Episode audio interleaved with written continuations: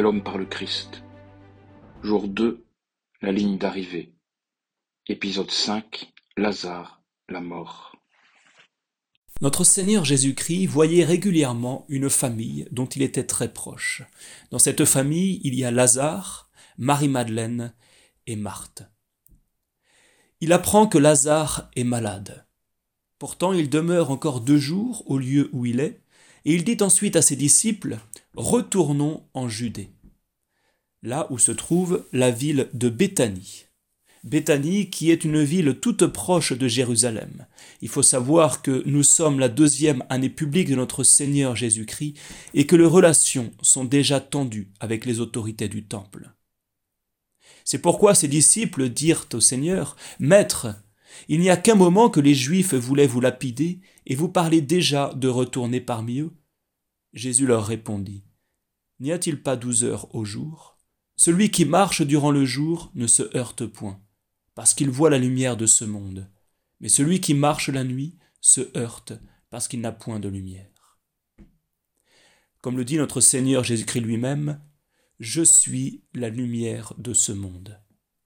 C'est pourquoi il ne faut pas, puisque nous avons cette lumière du monde, il ne faut pas avoir peur de parler de la mort. Le monde a peur aujourd'hui de la mort parce qu'il n'a pas l'espérance. Nous, nous avons cette vertu d'espérance, nous espérons en un bonheur futur dans l'au-delà, et pour arriver au ciel, il faut passer par la mort. C'est pourquoi, là où beaucoup de gens vivent pour s'amuser, nous autres catholiques, nous vivons pour bien mourir. Et cela fait partie de notre vie, même de notre vie de prière, puisque sans cesse, dans le Je vous salue Marie, que nous répétons bien souvent tout le jour, finalement il n'y a qu'une seule demande que nous faisons à notre Mère du ciel, c'est de prier pour nous maintenant, pour toutes les grâces nécessaires à notre devoir, et à l'heure de notre mort, puisque l'heure de notre mort est l'heure la plus importante de notre vie. Il faut savoir que la mort est un passage vers le ciel, un passage obligatoire. C'est pourquoi il est important de méditer sur ce passage pour bien s'y préparer.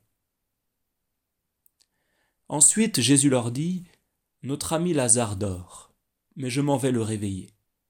Ses disciples lui répondit, Seigneur, s'il dort, il sera guéri. Mais Jésus entendait parler de sa mort, au lieu qu'ils crurent qu'il leur parlait du sommeil ordinaire. Jésus leur dit donc alors clairement, Lazare est mort, et je me réjouis pour vous de ce que je n'étais pas là, afin que vous croyiez. Mais allons à lui. Qu'est-ce que la mort? La mort, c'est la séparation de l'âme et du corps. C'est donc quelque chose de tout spirituel. La médecine, aujourd'hui, ne peut que constater la mort physique, c'est-à-dire l'arrêt des parties vitales. L'âme n'étant pas matérielle, on ne sait pas exactement quand est-ce qu'elle quitte le corps. Nous autres prêtres, l'Église nous donne la possibilité de donner l'extrême onction jusqu'à deux heures après la mort physique d'une personne. L'Église pense et espère que l'âme ne quitte pas immédiatement le corps et donc elle a encore la possibilité, même après que les parties vitales se soient arrêtées, de se convertir. Mais il faut voir que puisque la mort est la séparation de l'âme et du corps, c'est véritablement la déchirure de notre être, puisque nous sommes créés par Dieu corps et âme. C'est ce que nous sommes. On peut penser aussi à ce passage de la mort comme quelque chose de très difficile parce que c'est l'inconnu. Un petit peu comme l'embryon qui est dans le ventre de sa mère, pourtant dans une situation très incommode, il ne respire pas par lui-même, il ne mange pas par lui-même, il ne voit pas, etc. Mais il n'a pas envie de sortir du ventre de sa mère, puisque c'est, le lieu qu'il connaît, c'est l'endroit qu'il connaît, il n'a toujours connu que cela, et donc il pense que c'est cela sa vie. Ben nous aussi, sur cette terre, nous sommes un peu dans l'état d'un embryon. Nous sommes angoissés dans cette terre, nous sommes coincés dans cette vie, dans l'espace-temps, nous sommes dans la peur et dans l'angoisse de ne pas savoir ce qu'il arrivera après. Mais grâce à la révélation, la mort doit être pour nous une nouvelle naissance, c'est-à-dire un passage vers le ciel, un passage vers Dieu. C'est pourquoi il faut accepter la mort et non pas la fuir. Thomas, appelé Didyme, l'un des apôtres, dit aux autres disciples, Allons nous aussi, afin de mourir avec lui. Nous devons avoir nous aussi cette même parole que Thomas. La mort est un fait, on ne peut pas y réchapper. Plutôt que de la subir, il faut être capable non seulement de l'accepter, mais même aussi de la préparer spirituellement par la méditation, être capable de méditer sur la mort. Blaise Pascal avait une belle méditation là-dessus. Il disait La seule chose qui nous console de nos misères est le divertissement, et cependant c'est la plus grande de nos misères. Car c'est cela qui nous empêche principalement de songer à nous et qui nous fait nous perdre insensiblement. Sans cela, nous serions dans l'ennui, et cet ennui nous pousserait à chercher un moyen plus solide d'en sortir. Mais le divertissement nous amuse et nous fait arriver insensiblement à la mort.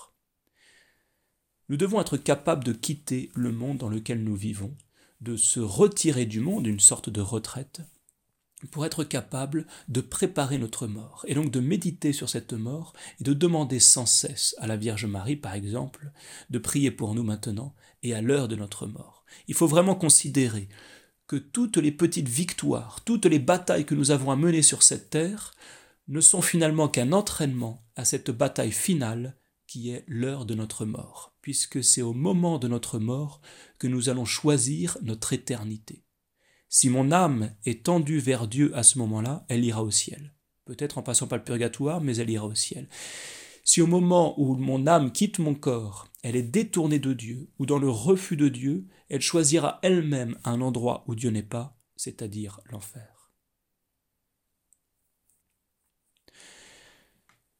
Notre Seigneur Jésus-Christ, avec ses disciples, étant arrivé, trouva qu'il y avait déjà quatre jours que Lazare étant dans le tombeau.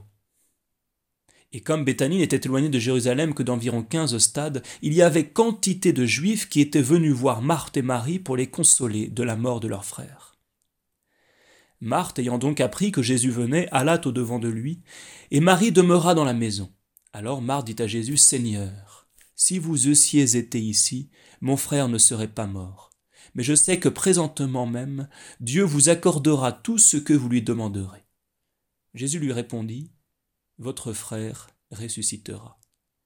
Marthe lui dit, Je sais qu'il ressuscitera en la résurrection qui se fera au dernier jour. Jésus lui repartit, Je suis la résurrection et la vie. Celui qui croit en moi quand il serait mort vivra, et quiconque vit et croit en moi ne mourra point à jamais. Quelle douce espérance que ces paroles de notre Seigneur Jésus-Christ il faut bien considérer que la mort est la conséquence du péché. Elle n'a pas été voulue par Dieu. Dieu a créé l'homme et la femme, Adam et Ève, dans toute sa noblesse, c'est-à-dire que Adam et Ève étaient immortels. La mort ne faisait pas partie du plan de Dieu. Mais comme dit Saint Paul, c'est par le péché que la mort est entrée dans le monde. C'est une conséquence du péché originel. Et pourtant le Christ est venu sur cette terre, il est venu pour diviniser la mort, pour la rendre féconde. C'est par la, sa mort que nous avons été sauvés. Et c'est par notre mort à nous que nous embrassons la vie éternelle. C'est ainsi que Sainte Thérèse de l'Enfant Jésus, quelques heures avant sa mort, s'est exprimée Je ne meurs pas, j'entre dans la vie. Ensuite, Marthe se retire et appelle Marie. Marie vient vers notre Seigneur Jésus-Christ et elle dit exactement les mêmes paroles que Marthe. Seigneur, si vous eussiez été ici, mon frère ne serait pas mort. Jésus, voyant qu'elle pleurait, et que les Juifs qui étaient venus avec elle pleuraient aussi, frémit en son esprit, et se troubla lui-même, et il leur dit, Où l'avez-vous mis? Ils lui répondirent, Seigneur, venez et voyez. Alors Jésus pleura. C'est merveilleux de voir que notre Seigneur Jésus-Christ a connu tous les sentiments et les émotions que nous pouvons connaître nous sur cette terre. Mais non seulement Jésus les a tous connus, mais il les a connus aussi dans leur intensité la plus grande quel que soit le sentiment ou l'émotion qui nous assaille, il faut toujours se dire que notre Seigneur Jésus-Christ l'a connu, non seulement l'a connu, mais en plus d'une manière extrême. Ce qu'il faut bien voir aussi, puisque Jésus a pleuré, c'est que la tristesse n'est pas un mal. Elle n'est pas un mal à partir du moment où elle ne nous afflige pas, mais elle nous nourrit. Il y a toujours quelque chose de triste, bien sûr, dans la perte d'un être cher. Mais il faut en profiter, comme nous le, dit les livres de la sagesse, pour approfondir notre méditation sur la mort et donc pour faire grandir notre espérance du ciel. Voilà ce que dit le livre de l'Ecclésiaste au chapitre 7, verset 2. Mieux vaut aller dans une maison de deuil que dans une maison de festin, car c'est là la fin de tout homme, et celui qui vit prend la chose à cœur. Effectivement, aller à une cérémonie d'enterrement n'est jamais très drôle, mais c'est l'occasion de prier pour la personne défunte de nous-mêmes prier pour notre propre mort et de méditer sur ce passage obligatoire de notre vie et ainsi donner un sens à la vie, puisque la mort donne tout le sens de notre vie. Nous vivons pour bien mourir. Les Juifs dirent entre eux, Voyez comme il l'aimait. Mais il y en eut aussi quelques-uns qui dirent, Ne pouvait-il pas empêcher qu'il ne mourût, lui qui a ouvert les yeux à un aveugle-né? Jésus, frémissant donc de nouveau en lui-même, vint au sépulcre. C'était une grotte, et on avait mis une pierre par-dessus. Jésus leur dit ôtez la pierre. Marthe, qui était sœur du mort, lui dit Seigneur, il sent déjà mauvais, car il y a quatre jours qu'il est là. Jésus lui répondit Ne vous ai-je pas dit que si vous croyez, vous verrez la gloire de Dieu? Ils ôtèrent donc la pierre. Et Jésus, levant les yeux en haut, dit ces paroles Mon Père, je vous rends grâce de ce que vous m'avez exaucé. Pour moi, je savais que vous m'exaucez toujours, mais je dis ceci pour ce peuple qui m'environne, afin qu'il croie que c'est vous qui m'avez envoyé. Ayant dit ces mots, il cria d'une voix forte Lazare, sortez dehors. Et à l'heure même, le mort sortit, ayant les pieds et les mains liés de bandes et le visage enveloppé d'un linge. Alors Jésus leur dit, déliez-le et le laissez aller. Trois étapes pour la résurrection de Lazare. Première étape, ôter la pierre. Il faut que nous aussi, nous soyons capables de retirer ce poids, de retirer cette peur que nous avons lorsqu'on médite sur la mort. Il faut que notre confiance en Jésus soit plus grande que la peur de cet inconnu du passage. Il faut que notre désir du ciel soit bien plus grand que la peur de l'enfer. Il faut finalement que nous ayons beaucoup plus d'espérance que de regret. Deuxième étape, c'est l'action de grâce de notre Seigneur Jésus-Christ à son Père. Toujours lorsque Jésus accomplit un miracle, il s'adresse à son Père. Il accomplit cela en obéissance à Dieu le Père. Et si Dieu, si notre Seigneur Jésus-Christ accomplit un miracle, c'est toujours pour qu'éclate premièrement la gloire de Dieu. Tant il est vrai que notre Seigneur Jésus-Christ est venu sur cette terre premièrement pour nous réconcilier avec notre Père du ciel. Troisième étape, la résurrection de Lazare, il faut que nous aussi nous soyons capables d'imiter Lazare dans sa mort afin de ressusciter dans le Christ. Et déjà sur cette terre, Saint Paul nous parle de la mort du vieil homme pour donner naissance à l'homme nouveau qui est le Christ. Il faut donc être capable, déjà sur cette terre, de mourir à soi-même, afin que le monde voie la gloire de Dieu à travers nous. Ce miracle, bien sûr, cette résurrection de Lazare, a eu un grand retentissement dans le monde juif, et tout particulièrement dans la Judée et donc à Jérusalem. Plusieurs d'entre les Juifs, qui étaient venus voir Marie et Marthe, et qui avaient vu ce que Jésus avait fait, crurent en lui. Mais quelques-uns d'eux s'en allèrent trouver les pharisiens et leur rapportèrent ce que Jésus avait fait. Les princes des prêtres et les pharisiens tinrent donc conseil ensemble et dirent Que faisons-nous?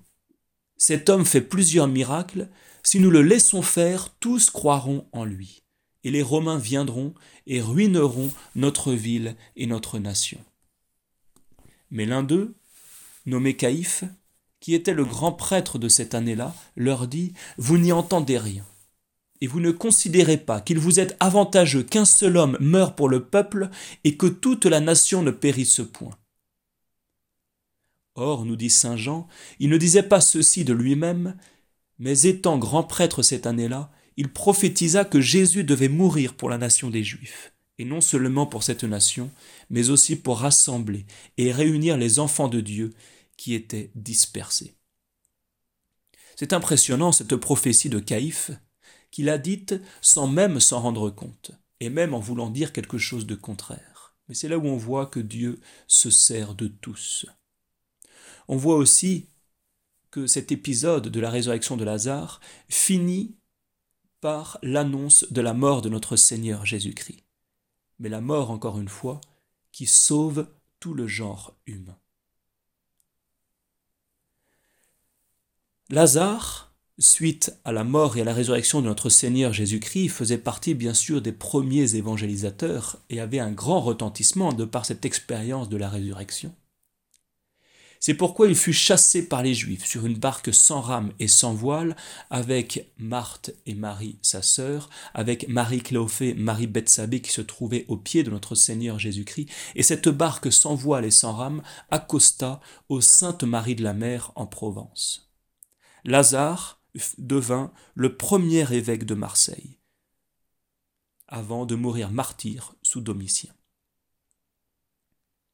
Ce qu'il faut retenir de cette méditation sur la mort, c'est ce que dit l'imitation de Jésus-Christ Vis de telle sorte que la mort ne te prenne jamais au dépourvu. Ou alors on pourrait résumer aussi avec cette parole de Saint Charles de Foucault Vis comme si tu devais mourir martyr aujourd'hui.